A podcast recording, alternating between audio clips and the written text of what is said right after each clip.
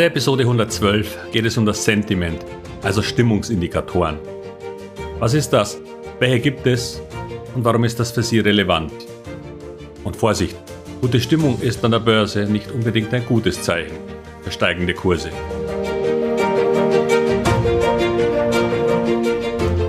Herzlich willkommen, moin und Servus beim Podcast Aktien verstehen und erfolgreich nutzen. Mein Name ist Wilhelm Scholze. In diesem Podcast erfahren Sie, wie Sie das Instrument Aktie für Ihre Geldanlagen richtig einsetzen und dabei den Großteil der Profis hinter sich lassen können. Wie Sie teure Fehler vermeiden und am Wachstum der innovativsten Firmen der Welt partizipieren. Tipps gibt's viele. Hier geht's ums Know-how. Sentiment. Manchmal werden Sie in Börsenkommentaren oder Artikeln den Begriff Sentiment oder Sentimentanalysen hören. Nur, was ist das und wie können Sie das für sich einsetzen? Was heißt Sentiment eigentlich? Nun, im Grunde ist es einfach die emotionale Stimmung oder Einstellung der Marktteilnehmer gegenüber bestimmten Aktien oder dem Markt als Ganzes. Sie wird ganz unterschiedlich eingeteilt, aber am Ende läuft es grob auf positiv, negativ oder neutral hinaus.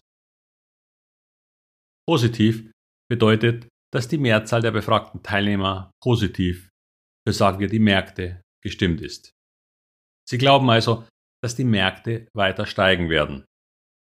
Nun gibt es ganz verschiedene Sentimentanalysen und einige davon werden sogar als Index geführt, weil sie nicht nur aufgrund einer einzigen Frage bzw. eines einzigen Faktors erstellt werden, sondern wie auch ein Aktienindex aus mehreren. Was sind nun zum Beispiel solche Analysen?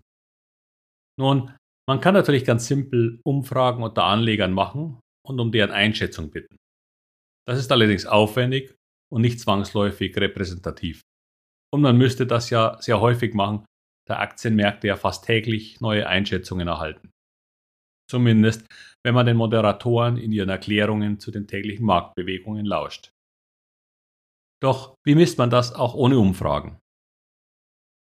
Nun, eines der geläufigsten Mittel ist die Messung dessen, was die Marktteilnehmer tun. Und es gibt ein sehr praktisches Vehikel dazu, die Put-Call-Ratio. Gemeint ist hier der Umsatz in Optionen, einem Hebelinstrument, das hohe Gewinne ermöglicht, aber vor allem auch hohe Verlustrisiken in sich birgt. Es sind im Grunde standardisierte Wetten auf die Richtung des Marktes oder von Aktien, häufig auch noch mit beschränkter Laufzeit. Und um diese Art von Optionen geht es auch. Kaufe ich beispielsweise eine sogenannte Kauf- oder Call-Option, dann gehe ich eine Wette auf steigende Kurse ein. Wie gesagt, ein andermal noch viel genauer. Nun kann man mit diesen Instrumenten auch auf fallende Kurse wetten und dann benötigt man als Spekulant vor allem Verkaufs- bzw. eben sogenannte Put-Optionen. Das sind quasi Wetten, deren Wert im Generellen steigt, wenn das zugrunde liegende Anlageinstrument im Preis fällt. Wenn ich also Geld verdiene, wenn etwas anderes fällt, dann ist das ja eine Wette auf sinkende Notierungen. Ich bin damit also negativ eingestellt, sonst würde ich so eine Wette nicht eingehen. An den Terminbörsen wird jede Transaktion in solchen Produkten natürlich registriert und aufgezeichnet. Und damit kann man auch messen, wie viele Marktteilnehmer an einem Tag, in einer Woche oder auch in einer Stunde diese Art von Optionen kaufen. Und das Verhältnis der aggregierten Anzahl und Volumina wird dann zu einem Verhältnis errechnet. Man teilt die gehandelte Anzahl an Puts durch die gehandelte Anzahl an Calls und erhält das Put-Call-Verhältnis. Leider findet man diese Zahlen noch selten vernünftig ausgewiesen und als Chart. Aber die Grundidee ist, ist die, dass je mehr Leute negativ sind, desto mehr Puts kaufen sie im Verhältnis zu Calls. Dann steigt das Verhältnis auf über 1. Doch warum werden fast alle Sentiment-Indikatoren nun als Kontraindikator eingesetzt? Man könnte sich das so vorstellen. Wenn Sie sehr negativ auf den Aktienmarkt sind, dann werden Sie entweder keine Aktien kaufen oder sogar Ihr Depot reduziert haben. Was ja Sinn ergibt, weil wer will schon sehenden Auges Geld verlieren? Naja, obwohl viele machen das, wenn Sie den Wertverlust durch Inflation einfach ignorieren. Aber im Grundsatz würde man sein eigenes Depot entsprechend anpassen, sofern man das wirklich glaubt. Wenn dies aber nun für eine Vielzahl von Menschen gilt, dann verkaufen diese immer weiter, bis die Kurse zwar billig sind, die Angst vor weiterem Verfall dadurch aber leider nicht kleiner, sondern meist sogar größer wird. Dann verkaufen sie tief oder sie sichern sich mit Put-Optionen ab, soweit es geht. Doch am Höhepunkt dieser Absicherungs- und Verkaufspanik sind dann alle Depots ausreichend verkauft und dann stellt sich die Frage, wer verkauft denn dann danach noch?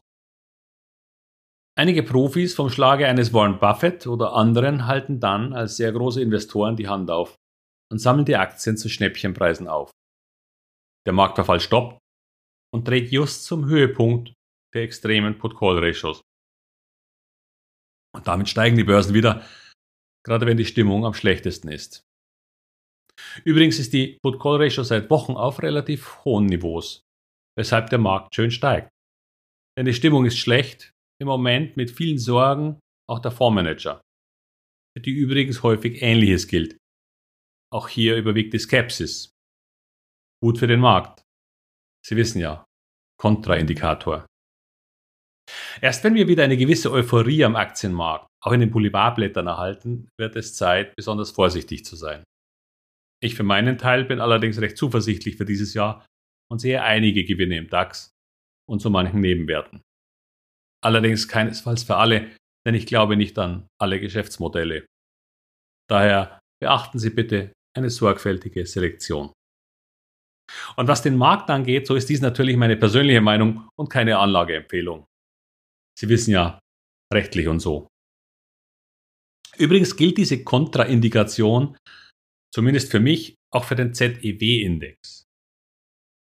Hier geht es um die Stimmung und Konjunktureinschätzung von einer Vielzahl großer institutioneller Marktteilnehmer. Der Tiefstand dieses Index war im September und Oktober letzten Jahres und die Märkte begannen seither stark zu steigen. Nun hat der Markt inzwischen 25% zugelegt und gestern, am 17. Januar 2023, gingen die Konjunkturerwartungen des ZDW das erste Mal aus dem deutlich negativen Bereich ins Plus. Hier ist die neutrale Linie quasi die Null. Was die Einschätzung der aktuellen Lage angeht, notiert er allerdings noch immer bei einem negativen Wert von 58,4. Mir scheint es häufig so zu sein, dass die Stimmung unter den befragten Fondsmanagern und Investoren immer dann besser wird, wenn die Aktienmärkte vorher sehr positiv performen. Oder die Aktienmärkte laufen deutlich vorweg und damit können Sie zumindest für den Aktienmarkt aus diesem Index nichts Besonderes schließen. Ich hoffe, ich trete da niemanden so sehr auf den Schlips, aber handeln können Sie auf diesen Index keinesfalls.